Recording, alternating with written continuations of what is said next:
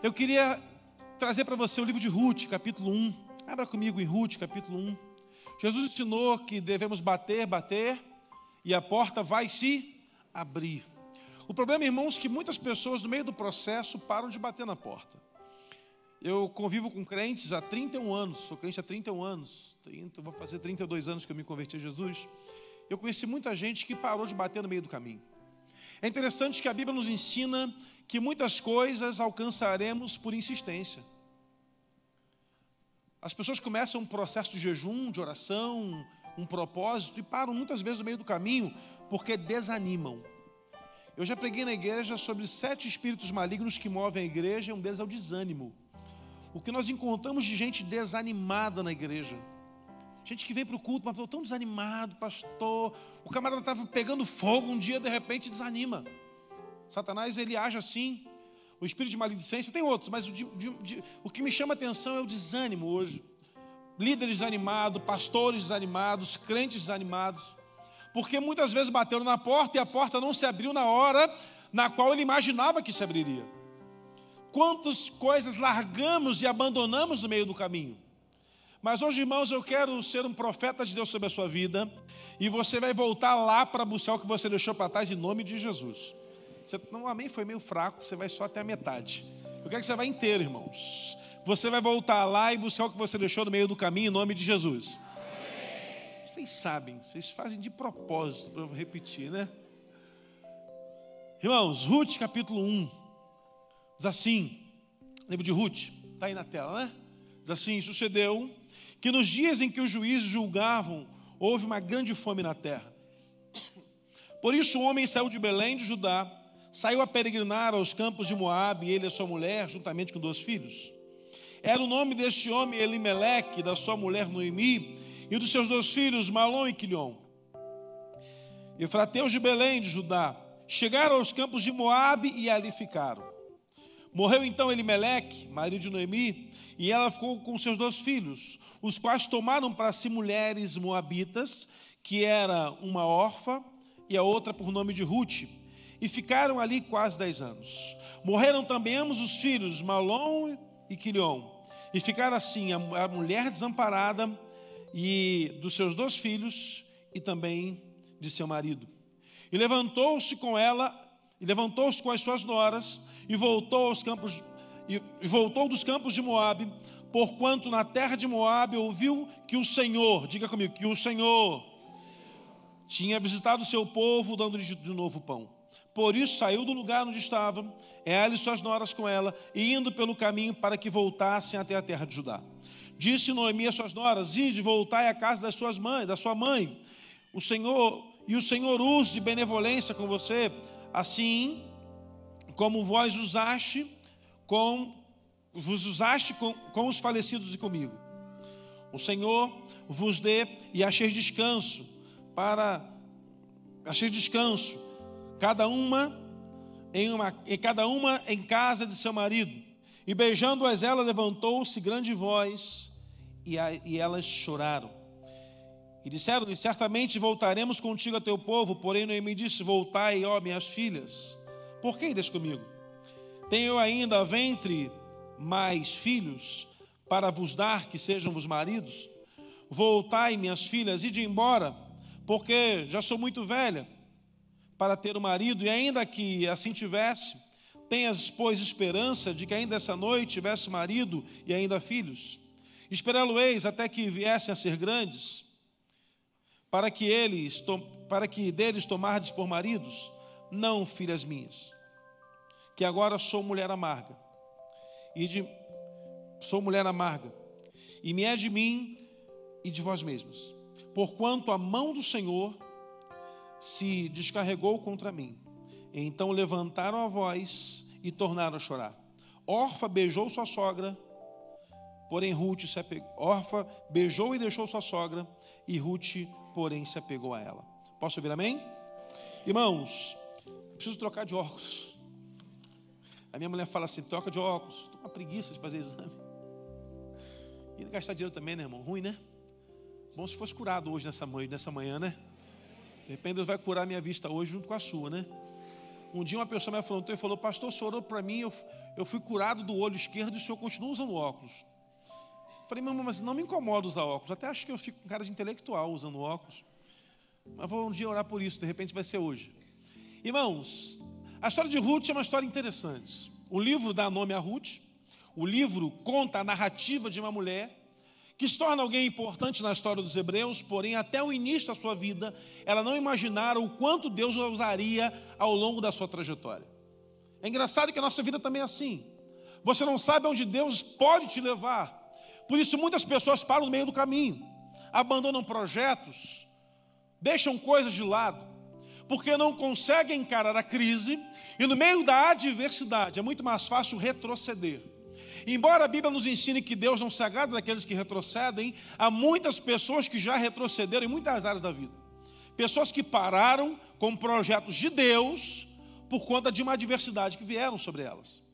Eu olho para a história de Noemi, primeiro. Então a primeira personagem para a gente é Noemi, uma mulher casada, vida estabelecida, seus filhos, sua casa estava tudo bem, houve fome em Belém. Irmãos, ninguém está livre da crise, ninguém está livre da adversidade ou da fome. Então houve fome na terra do pão. Então esse homem comete o primeiro erro, a sua primeira grande insanidade: deixar a sua parentela e a terra do pão e caminhar para a terra dos pagãos. Ele chega na terra de Moabe. E ao chegar na terra de Moabe, seus filhos se estabelecem, esse homem morre, seus filhos se casam, ao passar do tempo, seus filhos morrem, e agora Ruth está numa terra estrangeira, sem perspectiva sobre ela, sem perspectiva para com suas noras, e Ruth, então, ela tem uma coisa positiva, ela tem um, um, uma, uma, uma, força, uma maternidade, uma, uma visão de maternidade espiritual sensacional, que ela toma as noras por filha. Só que as três estão na crise. Nós podemos olhar e perceber que quando chega a palavra a Ruth, de que lá na terra dela, lá em Belém, Deus, o Senhor, dava de novo fartura, essa mulher resolve voltar. Só que agora, para voltar para Belém, com duas noras, sem maridos, e sendo as duas noras estrangeiras naquela terra, seria quase impossível de uma outra família que essas duas moças viessem a ter casamento. É engraçado que agora Noemi tem um problema ela precisa desfazer das suas noras e seguir a sua vida. O seu coração se parte ali, onde ela deixa as suas noras e volta para a sua terra, porque ao chegando lá com duas noras estrangeiras, ela sabia que pela cultura dos hebreus seria quase inviável que as duas casassem de novo, a não ser que fosse um filho do seu ventre, como a lei a orientava a fazer. E essa mulher traz uma orientação às noras para que as duas fiquem. Mas as duas choram. E órfã é aquela que beija se despede, vai embora. Porém, Ruth é aquela que se agarra à sua sogra e vai acreditando de que um novo tempo de Deus viria sobre ela. Eu queria compartilhar com você essa história nessa manhã e colocar, meu irmão, no entendimento da sua mente de que muitas coisas, muitos problemas e processos que você ora possa estar vivendo tenha agarrado ou entrado neles, muitos deles são frutos de decisões que você tomou no passado. Tem problemas que entraram na sua vida, que você decidiu lá no passado, e Deus não tem nenhuma ingerência sobre isso, e você mudou o curso do processo na qual você poderia permanecer segundo a vontade de Deus. Há um livro antigo que eu estudei quando era seminarista, antes até mesmo, Conhecendo Deus Fazendo Sua Vontade. Esse livro fala muito claro sobre isso. Quando nós entendemos a vontade de Deus, aprendemos a entender o processo de Deus. Deus ele age a partir de processos que seguem princípios e propósitos. É impossível que você esteja num processo de Deus que fira o princípio de Deus. É impossível que você esteja num processo de Deus que Deus não o respalde esse processo pela sua palavra. Agora nós queremos inventar moda, nós queremos que Deus respalde a nossa vida a partir daquilo que desejamos, isso é legal. O problema é o que você deseja está dentro do princípio de Deus, porque está dentro do princípio de Deus é uma grande oportunidade para você estar no propósito. Então, princípio e propósito. Antes mesmo de você estar no propósito, você precisa estar agarrado ao princípio. Deus nunca vai mover um propósito em sua vida se você não andar no princípio.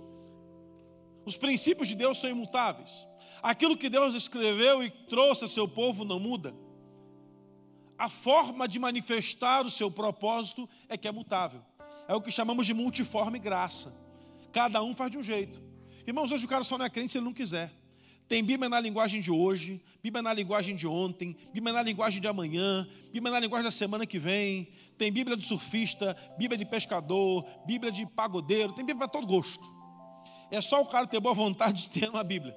Eu tenho trinta e tantas versões diferentes da Bíblia porque eu gosto de ler em versões diferentes o texto, até para elucidar a mente. Mas eu fico observando, irmãos, eu era de um tempo em que todo mundo carregava a Bíblia preta, ia para a igreja com aquela Bíblia preta, com um zíperzinho, aquele dourado na frente. Agora, a gente vai nos cultos aí, irmãos, tem um adolescente com Bíblia com capa transparente, Bíblia com capa vermelha, verde, roxa, tem Bíblia da mulher, Bíblia com borboleta na frente. O importante não é o que está do lado de fora, mas aquilo que está do lado de dentro.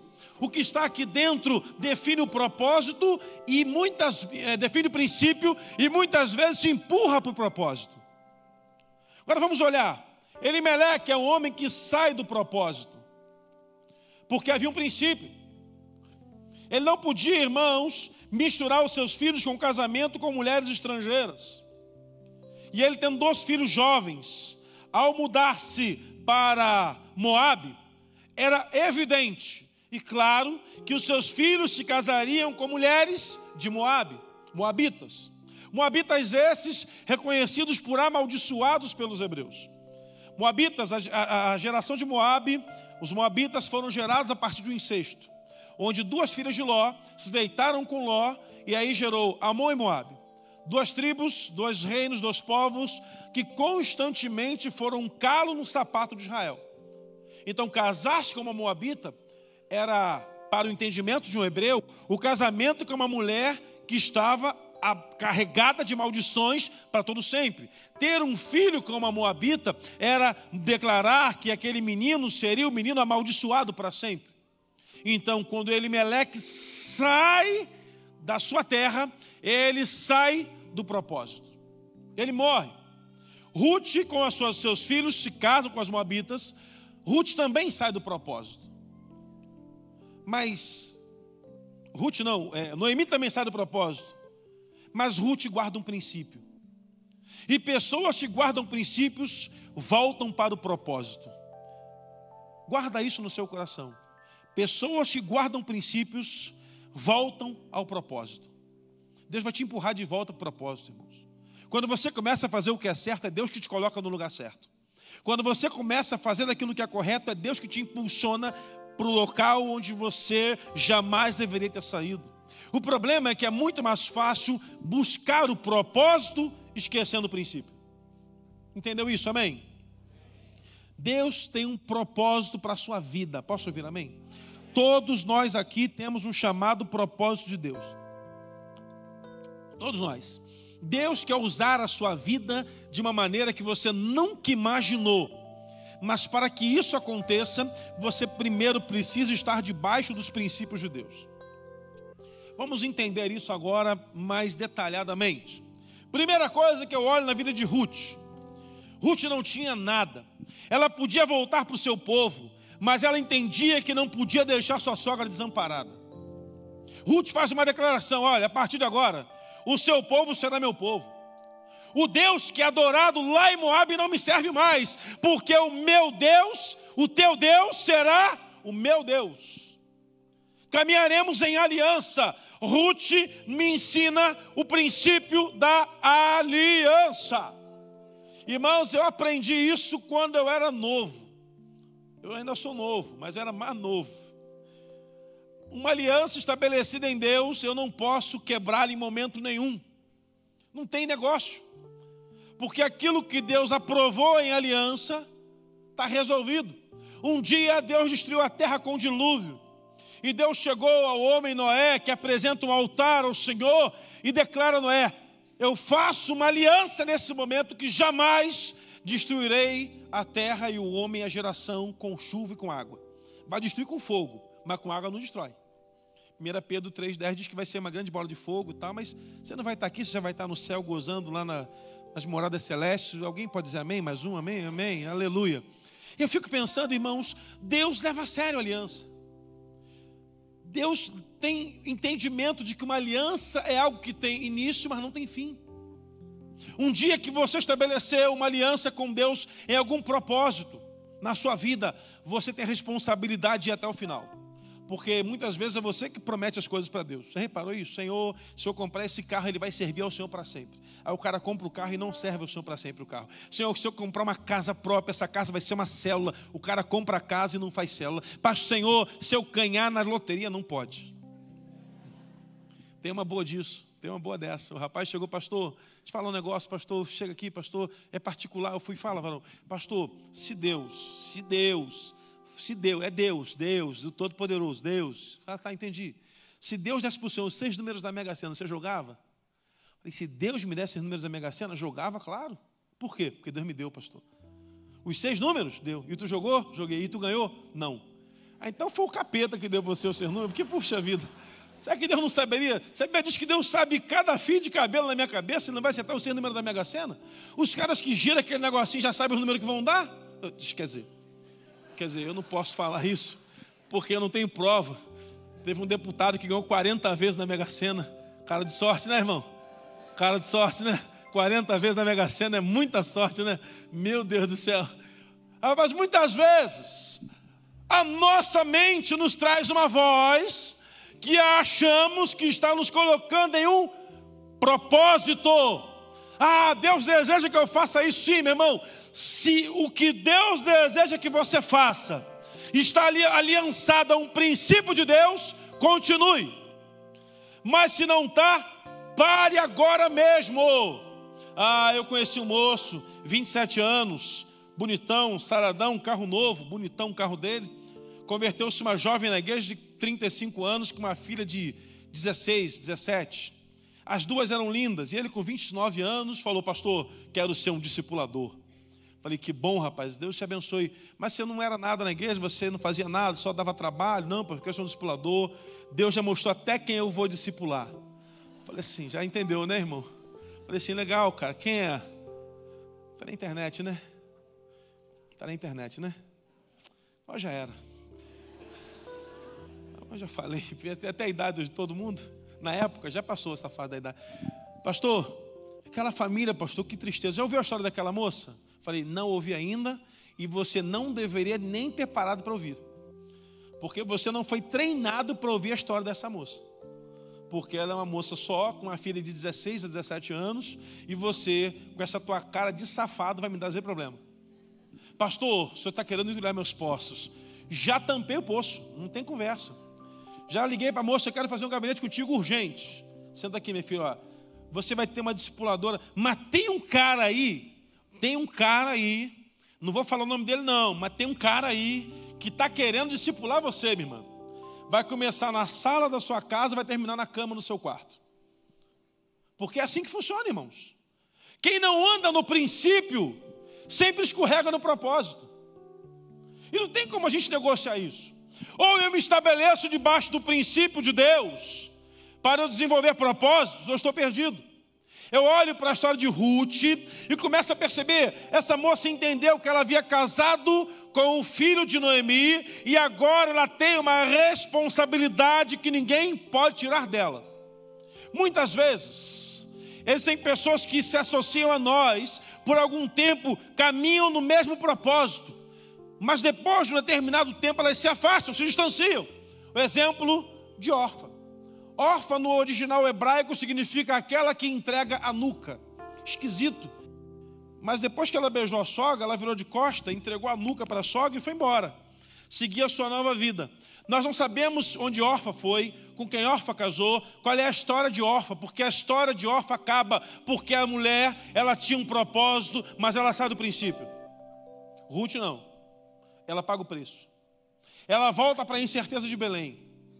Embora saibamos que Deus está abençoando em Belém, não garante que Ruth e Noemi serão abençoadas. Só que Ruth tem uma declaração: agora, sogra, o seu Deus será o meu Deus. Não estava escrito ainda. Jesus disse que quando dois se reunirem em nome dele, ele estará no meio. Eu acredito que Deus homologou aquela aliança ali. Vou abençoar a partir de agora. Agora, irmãos, quantas pessoas no meio da crise retrocedem? Eu vi um testemunho de uma senhora. Uma senhora, ela tinha seis filhos. Era uma senhora pobre, simples, de família humilde. Seu esposo ficou doente e morreu. Era crente. Quando ficou desamparada pelo marido, foi lá receber o salário da pensão do marido, era um salário mínimo, abaixo daquilo que ela imaginava, e ela entrou em desespero. Essa mulher vai para casa, é ela testemunhando, tranca a porta do quarto, ajoelha e começa a orar em lágrimas, dizendo: Senhor, como eu vou com esse salário só sustentar seis filhos, eu e casa, como, Senhor? Ela começou a orar.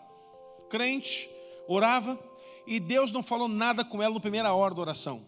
E ela saiu do quarto decepcionada com Deus, voltou para o quarto, falou: Deus, você tem que me dar uma resposta. Deus, me dá uma palavra. Senhor, eu só quero uma palavra, Deus, uma palavra sua, para eu continuar, para eu não morrer, uma palavra. Aí Deus vira para ela e tem o senso de humor de dizer para ela assim: empada. Irmão, dentre tanta coisa que Deus podia dizer, dizer empada. Uma mulher que está viúva, com seis filhos e sem dinheiro para sobreviver.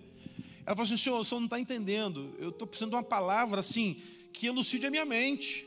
E pela segunda vez, ela falou assim: Esse que veio a voz do Senhor e disse: Empada. E ela chorava e dizia: Senhor, o Senhor não está entendendo, Senhor, estou passando necessidade. Eu vou passar fome com meus filhos, Senhor.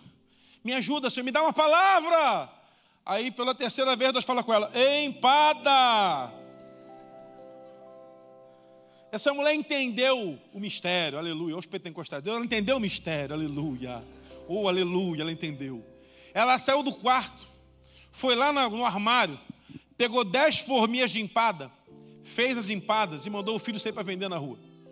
O mais velho, com o segundo mais velho, saíram na bagunça, em menos de dez minutos venderam as cinco empadas, as dez empadas, voltaram com o dinheiro da empada.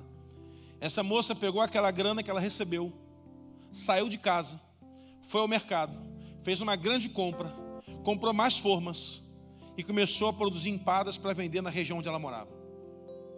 Em menos de três meses, essa mulher estava fazendo encomenda de empadas para a festa. A renda não era mais a que o marido deixou, mas a renda da empada. E, e aquela, é aquele negócio começou a ganhar forma. Fabricando empada, começou com 10, Começou quando você está reclamando que as coisas são difíceis. Deus já deu a palavra se você está no princípio. Ande no propósito. Deus vai consertar esse problema. Fique, fica ligado.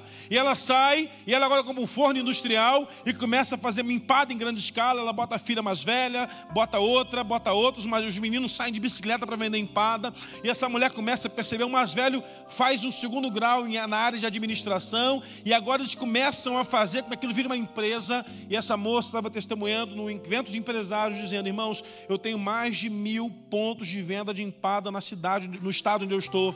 Eu tenho quiosques, eu gerencio franquias. Eu sou uma das mulheres mais bem-sucedidas da minha região onde eu moro, porque um dia eu estava chorando no meu quarto, fechei a porta e o meu Deus entrou lá oculto e falou comigo: empada. É estranho, meu irmão. Mas de vez em quando, meu irmão, meu querido ouvinte na internet, Deus não vai falar o que você quer ouvir, mas vai dar a direção que você precisa. E entenda que Deus tem a resposta para que você. Irmão, se Deus falasse frango assado, não resolvia, porque ela pediu só uma palavra. Frango assado são duas. Se Deus falasse farofa, talvez uma palavra. Essa mulher sabia fazer empada, não sabia fazer outra coisa. Deus vai usar você naquilo que você sabe fazer. Deus não vai, você não precisa que Deus te libere uma unção especial para fazer aquilo que você sabe fazer. Deus vai usar você no que você sabe fazer. Aí depois que você estiver debaixo do propósito de Deus, a unção vai ser derramada sobre a sua vida e você vai fazer de uma maneira muito mais extraordinária em nome de Jesus. Ah, meu irmão, é impressionante o quanto olhamos para as pessoas e queremos estar no lugar delas. Ah, como o pastor Sebastião prega bem, como o pastor Avison prega bem, como aquele moço toca bem violão. Ah, e se eu pudesse, e se eu conseguisse, e se eu tivesse esse talento, irmão, deixa eu te ensinar um negócio para você. Se eles estão aqui, muito mais do que o talento foi a transpiração que viveram. Porque tu acha que o cara nasceu aprendendo a tocar violão, irmão? O cara transpirou, suou a camisa, arrebentou o dedo com calo, cansou, suou, arrebentou a corda de violão, a corda pegou no rosto, cortou a cara. Meu Deus do céu, vou quebrar esse violão, mas não, vou tentar de novo. E tentou, e tentou. Ele fez o seguinte: bateu, bateu e a porta abriu. Ah, o pastor é uma benção pregando, mas ele leu, orou, jejuou, se estabeleceu em Deus. Então entenda uma coisa, meu irmão: para você chegar aos lugares que Deus colocou no seu coração, você vai ter que suar a camisa, vai ter que gastar seu lenço em lágrimas, mas Deus vai honrar a sua fé, em nome de Jesus. Aprendi isso com Silvio Santos. Não foi nem na Bíblia. O Silvio Santos falou assim: talento? Eu não tinha talento, não, eu sou a camisa. Comecei vendendo caneta. Vai vender caneta bem assim, né, irmão? O cara bom para vender caneta. Ele falou: se quer ficar rico, transpire, soe a camisa. Você quer fazer algo de bom? Soa a camisa, gaste tempo, ganhe conhecimento, se dedique. Aí ele falou assim: aí Deus, Silvio Santos, Silvio Santos vem aí, né, né, né, né. Eu mesmo, cara. Deus vai colocar na mão sobre você. Isso eu acredito que é a graça. Essa é a graça que buscamos. Nós queremos que tudo caia do céu, irmão, vai acontecer para alguns. Para mim sempre foi suando a camisa. Para mim sempre foi gastando o joelho. Para mim sempre foi abdicando tempo, abrindo mão das coisas que eu gostava para fazer as coisas de Deus, porque havia um propósito. Quando nós compramos nossa casa própria, nossa primeira casa própria, que terão outras em nome de Jesus, essa primeira foi uma luta, irmãos. Eu fiz o orçamento, falei assim com a mulher, amor, a casa dá mais que 50% do orçamento. Vamos comprar? Ela, vamos, pela fé. Falei, por que eu fui perguntar? Tinha que ter falado que não dava. E abrimos mão de muita coisa, irmãos. Primeira coisa que eu fiz, tranquei a faculdade. Cheguei na faculdade, falei, eu queria uma bolsa de 100%. Pastor, não tem como. A renda que você tem dá para pagar integral. Não dá para pagar agora que não tem. Então, muito obrigado. Tranquei a faculdade. A minha esposa trancou o curso de inglês. Tínhamos dado nosso carro de oferta, ficamos sem carro. Começamos a entrar num novo tempo na nossa vida. Porque entendíamos o princípio. Tínhamos que ter aquela casa. Precisávamos andar agora num propósito. Tem pessoas que querem uma coisa hoje, semana que vem já mudaram de opinião. Não, mudei. Não, pastor, não quero não, mudei tudo. Eu estava na fila, eu fui fazer agora há pouco tempo o Enem, só de, sim, para conhecimento. Fui lá fazer o Enem, nunca tinha fiz ano retrasado e fiz ano passado, esse ano. Fui lá fazer a prova do Enem. E aí fui conhecer uma moça na sala e um rapaz, começamos a conversar. Aí perguntaram para mim assim: você está fazendo prova para quê? Não, eu vim aqui fazer prova. De medicina a educação física, o que eu passar, eu entro. Mas tem que ser federal e tem que ser perto da minha casa para ir de bicicleta. E você, minha filha? Perguntei para a moça. A moça falou para mim assim: eu estou entre engenharia e enfermagem. Falei assim, minha filha, mas tem tudo a ver uma coisa com a outra. Tudo começa com a letra E. É de enfermagem e é de engenharia. Você não podia pensar, não, não, assim, eu tô, estou tô assim em dúvida nisso. Eu não vou nem perguntar mais, que eu vou acabar ficando confuso aqui. As pessoas, elas sonham com coisas que elas nem sabem o que é. As pessoas querem alcançar um patamar na sua vida que elas nem sabem para quê. Eu ouço pessoas dizendo, pastor, eu queria ficar rico, mas ficar rico para quê, meu irmão? A Bíblia diz que muitos, por amor à riqueza, perderam a fé.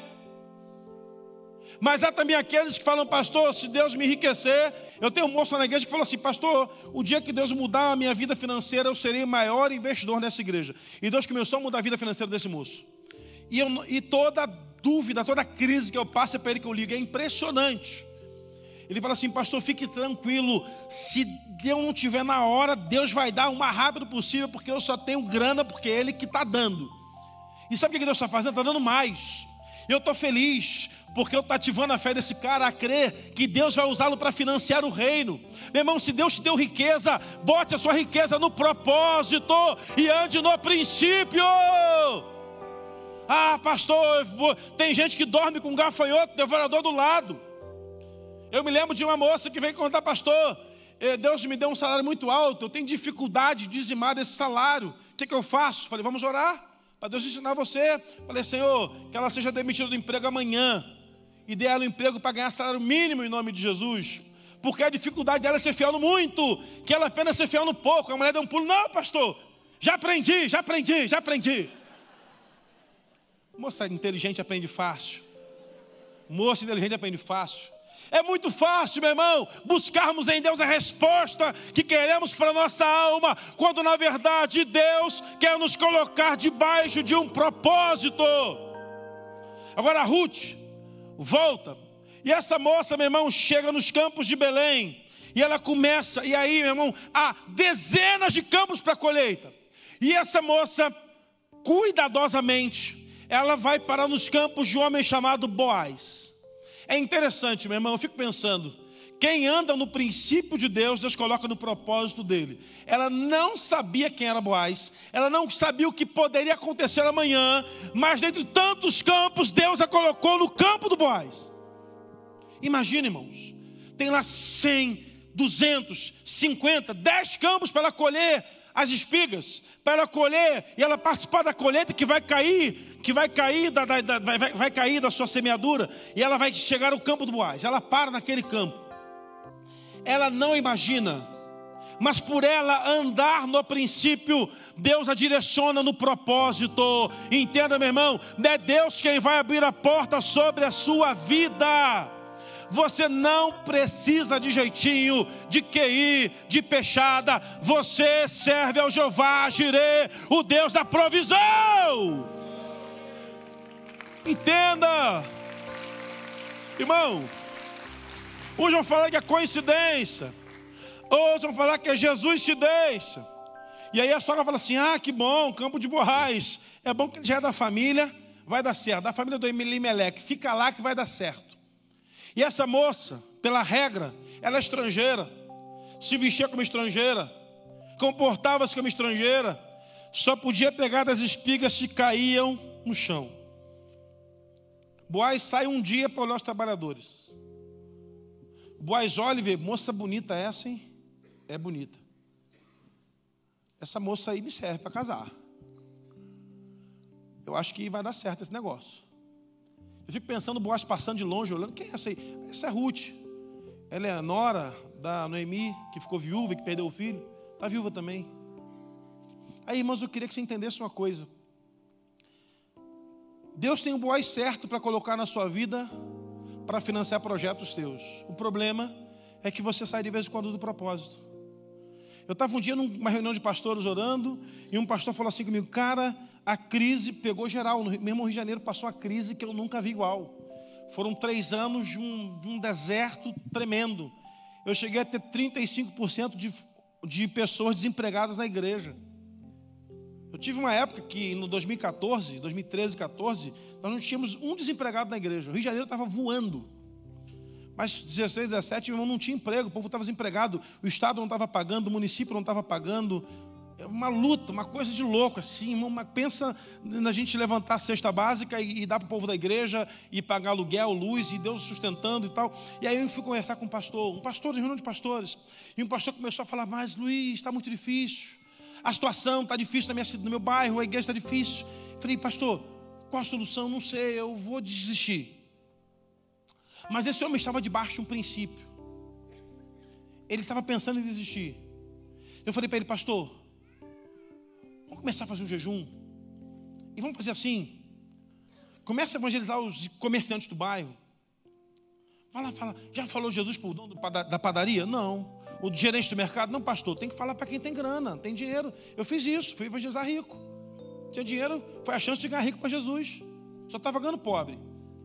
Aí faltou dinheiro, fui ganhar os ricos. A crise veio, irmão. Eu me mantive no princípio, só mudei o propósito. E aí aconteceu um negócio engraçado.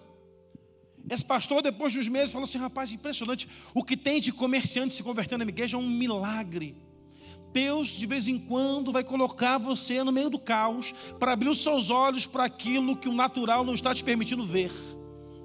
Você está querendo fazer algo, mas você não sabe o que é, então espere. Mas quando você sabe o que é, vá. Agora, se seus olhos estão fechados, que nessa manhã Deus abra os seus olhos em nome de Jesus, para que você olhe na direção que o Senhor separou para você, e você veja o milagre que Ele tem para a sua vida, e você seja o um milagre na vida de alguém, e você seja o instrumento dele para abençoar segundo o propósito que Ele mesmo colocou você. Aí eu olho para Ruth colhendo as espigas. E aí você lê depois em casa o capítulo 2 e 3, você vai ver. Aparece uma oportunidade de Ruth conhecer a Boaz. Ele permite que ela pegue as espigas do pé, nós caem no chão. E a palavra me mostra que Ruth se aproxima de Boaz e os dois começam um relacionamento. Agora você, meu irmão, que está mal de relacionamento, olha aqui para mim. Quantas pessoas paralisaram a vida por conta de uma crise que passaram? Eu fui orar com uma moça, 50 anos, tinha ficado viúva com 40, eu não sabia.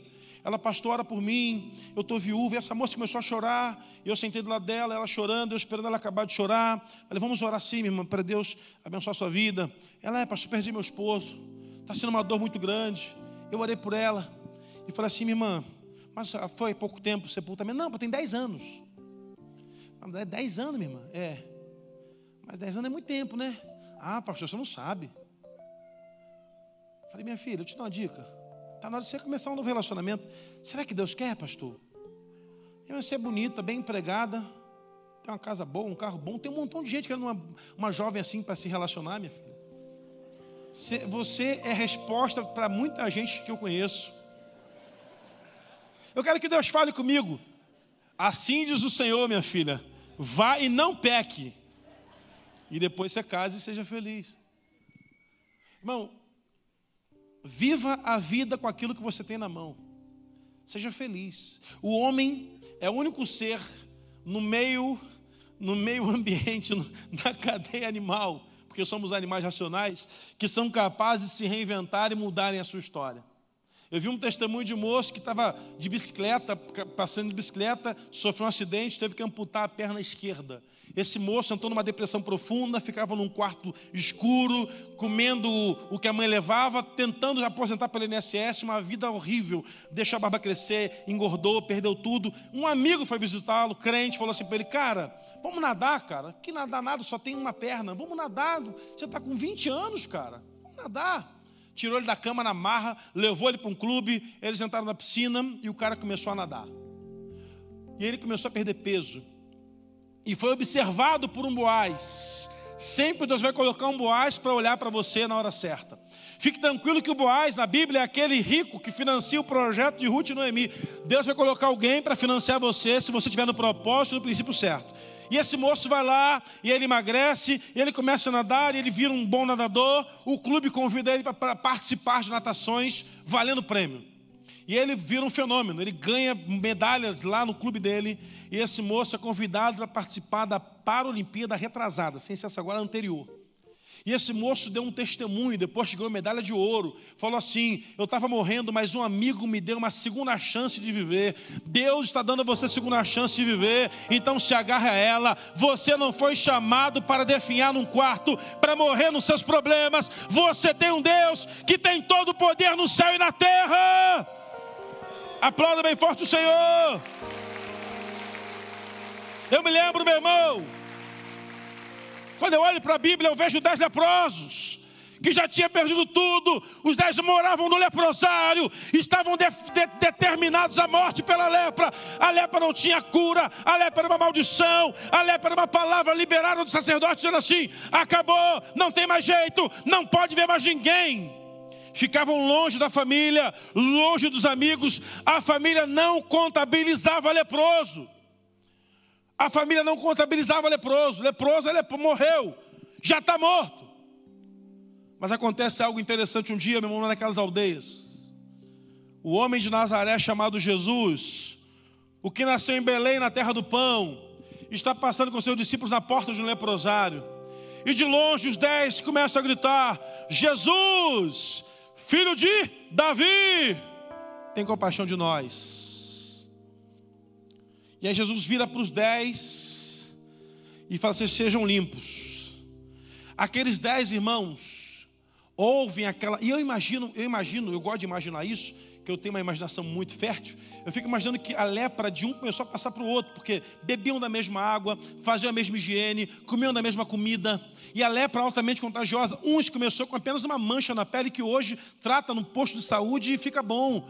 Outros não, os dentes já estavam caindo, a orelha estava se descolando do corpo, o nariz estava ficando torto, os dedos estavam sem articulação, a perna, o joelho não articulava mais, a lepra se, se desenvolvia de uma forma tão avassaladora que morria-se muito rápido rápido. Aqueles dez estavam morrendo e agora tem uma palavra: sejam limpos.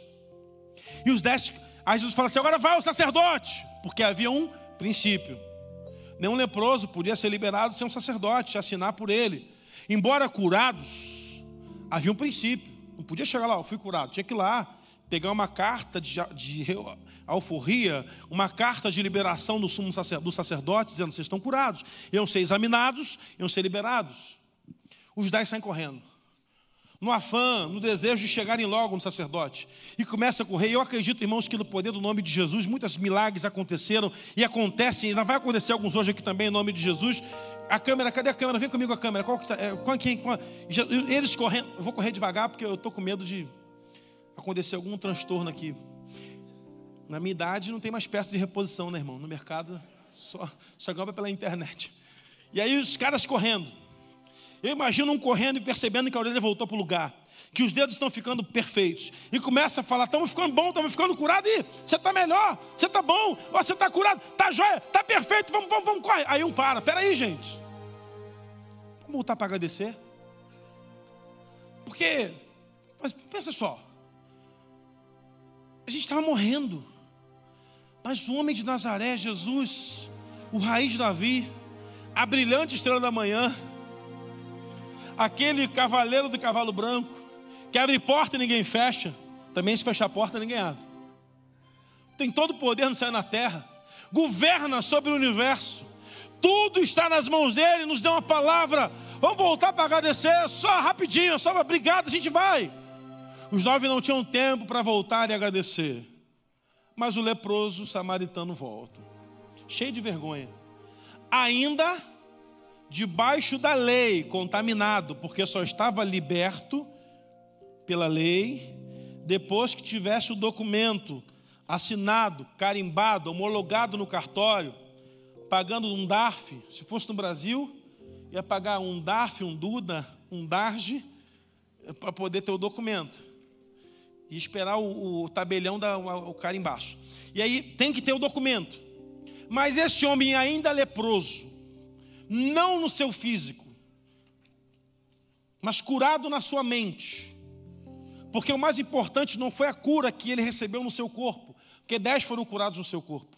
Ele entendeu que já estava curado, porque naturalmente ainda eles dez não poderiam chegar perto de um mestre Jesus, porque não tinham o documento, a homologação, não tinham estabelecido uma palavra fidedigna mas aquele homem creu que estava curado, se ajoelhou perante Jesus e começou a adorá-lo. Eu imagino o cara cantando: O nome de Jesus é poderoso. O cara cantando isso. O cara cantando é, um louvor assim: Com grande é meu Deus, cantarei com grande. O cara cantando um louvor, ajoelhado adorando. Jesus recebe aquela adoração. Olha para os outros discípulos, está vendo? Estão vendo aqui? Mas cadê os outros dez? Era para ser um culto maior. Era para ser um culto mais animado. Eu imagino aquele cara chorando, lembrando do filho, da mãe, dos irmãos, da casa, da família. Agora ele vai voltar para casa curado em nome de Jesus, vai voltar à vida normal. Ele estava morto e reviveu, está tudo jóia para ele. O louvor que sai da boca dele é perfeito, ele está maravilhado. Ele é aquele que recebeu a grande bênção, a grande graça. Aí Jesus fala para ele assim: Ah, filho, a tua fé, a tua fé te salvou. Eu não sei, irmãos, mas eu quero chegar no céu. Eu acredito que no céu vai ter um, uma televisão imensa passando as histórias da Bíblia. A gente fala, ah, é assim que eu pensava, é desse jeito. Eu acho que foi ele que começou a gritar. Porque Jesus fala para ele, Jesus conhecia a tua fé. Eu acredito que esse moço sabia que era Jesus. Talvez os outros nove não soubessem. Talvez aquele moço sonhava com a oportunidade de um dia se encontrar com Cristo. Porque se ele passar aqui, eu serei curado. Assim como a mulher do fluxo de sangue, se eu apenas tocar no vestido dele, eu vou ser curada. Se eu apenas tocar nele, alguma coisa vai acontecer. Pessoas que no seu coração estabeleceram um propósito meu irmão, na Bíblia, olhamos para pessoas que Deus moveu as suas vidas pelos propósitos que elas definiram. Essa mulher sai hemorrágica, 12 anos, tentando tocar em Jesus. Ela pensa assim: se eu só tocar na veste, já está bom. Tem toda uma tradição histórica que não vai dar tempo de explicar, até porque eu talvez nem saiba explicar isso com toda destreza. Mas depois você pergunta ao seu pastor que ele vai explicar melhor. E ela vai andando no meio da multidão sem força, enfraquecida, ela toca na hora do manto. Jesus para e fala assim: Olha, para, alguém me tocou. Os discípulos acham aquilo uma graça. Eu imagino Pedro, vamos embora, vamos embora, vamos embora. Para, não, esse povo é muito chato. Jairo está querendo receber em casa. Imagino Judas falando assim: ah, tocou nada, conversa, que ibope. Tomé, duvido que alguém tocou. Mateus, o contador do grupo, olha, calculando que aqui é mais ou menos 3 mil pessoas, é possível que a cada três segundos seja tocado por quatro pessoas em média. Jesus para e fala: Alguém me tocou. Porque de mim saiu virtudes. Guarda no teu coração isso. Muitos tocam em Jesus, mas poucos recebem da virtude do poder dele. De vez em quando você está no culto, vê a pessoa chorando, se quebrantando, está sendo tocada muito mais do que tocando em Jesus. Você está aqui, às vezes, no culto para cumprir tabela. Ah, vou lá no culto de manhã, comer um churrasco mais tarde, aleluia. Deus é fiel, estou sentindo que hoje tem uma costela. Oh, Deus bom, poderoso. Deus honra a fé do servo. E aí, essa moça, Jesus para tudo. Ele quer saber quem recebeu virtudes. Embora soubesse, aquela moça se constrange e fala: Foi eu, Senhor. Foi eu. Jesus olha nos olhos, porque eu acho que Jesus olhava nos olhos das pessoas.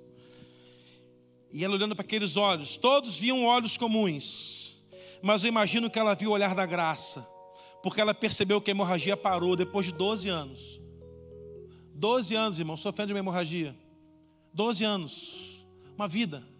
Essa mulher olha nos olhos, Jesus fala: Filha, a tua fé te salvou.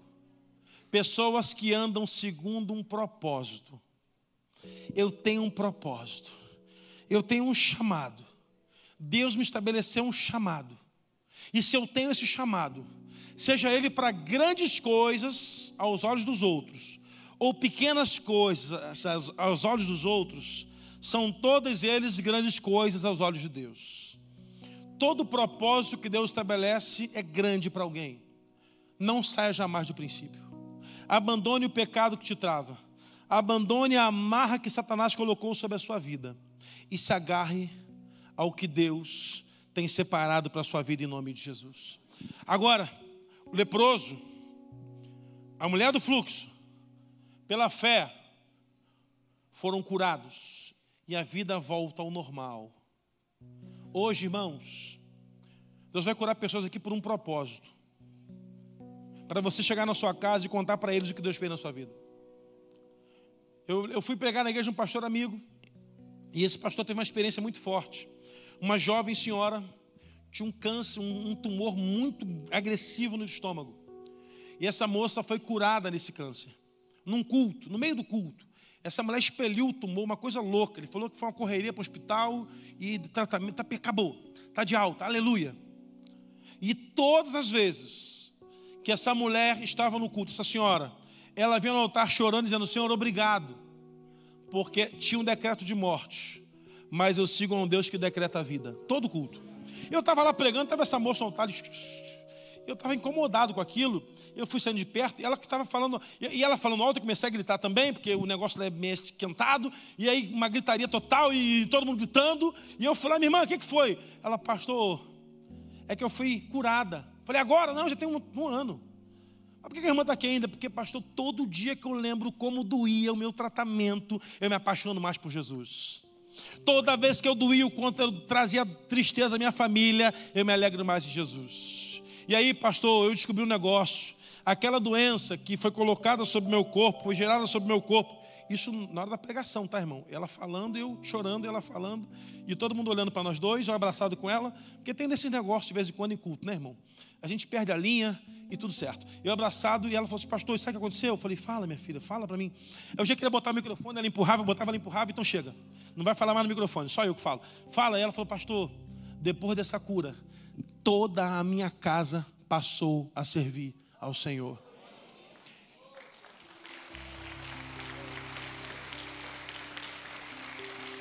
O filho que se dizia ateu estava no seminário e querendo ir para o seminário ser pastor. O outro filho que se dizia espírita estava já começando a se preparar para liderar uma célula depois de um ano. Toda aquela casa foi transformada. Agora essa mulher podia ficar em casa prisioneira da enfermidade, mas ela confiou no nome de Jesus.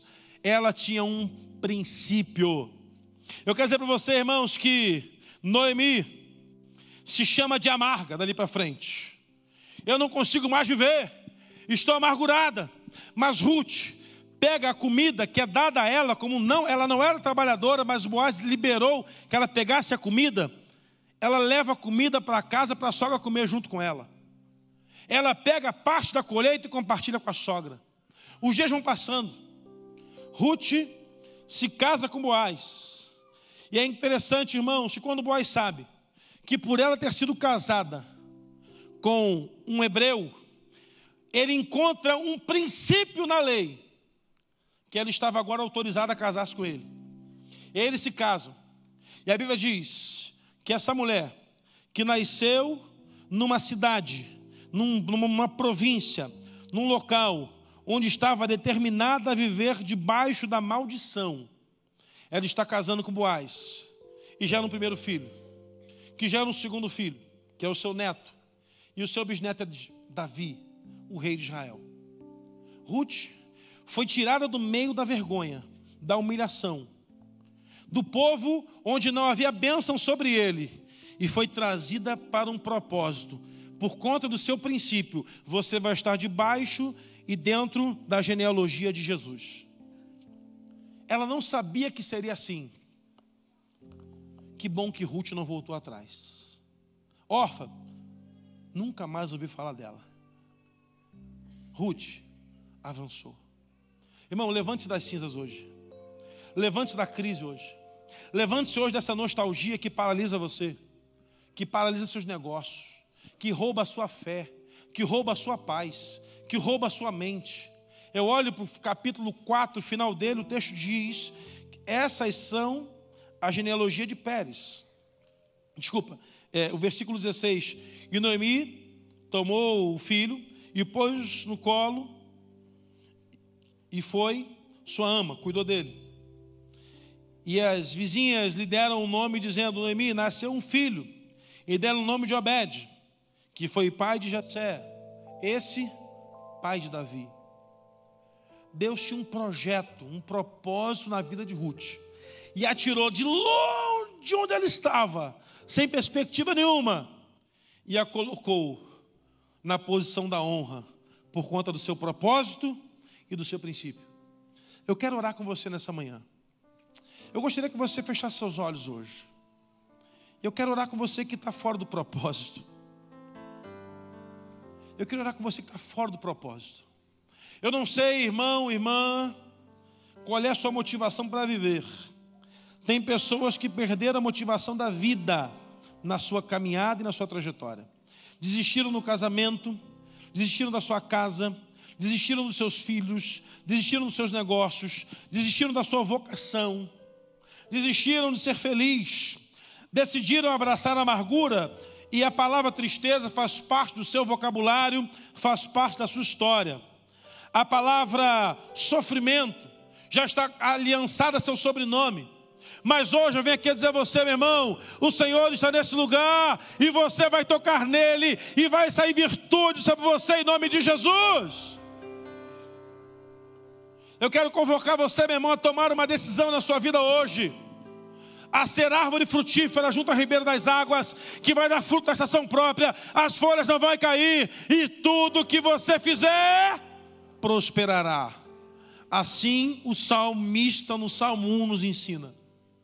E eu quero convidar você e convocar você a tomar uma decisão de pela fé, sem que ninguém saiba qual é o seu problema, porque não vai resolver o seu problema.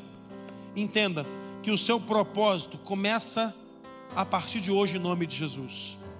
Volte ao propósito, mas nunca largue o princípio. Se você tem que voltar ao propósito que Deus tem para a sua vida, eu gostaria de pedir a você sair do seu lugar e ajoelhar no altar do Senhor e dizer: Deus, eu estou aqui para voltar lá atrás, onde eu parei, onde eu abandonei o propósito, onde eu abandonei o princípio, onde eu deixei de lado o propósito. Pode sair do seu lugar, irmão. Vem, vem, vem, mas vem com pressa. Não vem, não olha para os outros, não. Sai do seu lugar. Deus me trouxe aqui para falar com você que está fora de propósito. Você vai ser frutífero em 2020 em nome de Jesus. Você vai dar frutos em 2020 em nome de Jesus.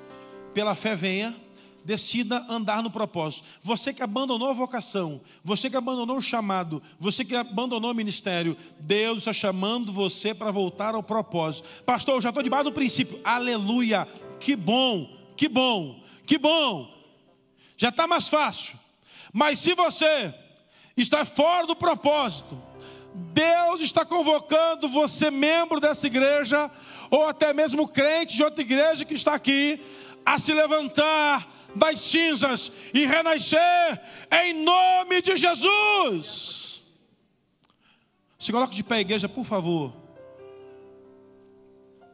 Se coloque de pé, por favor.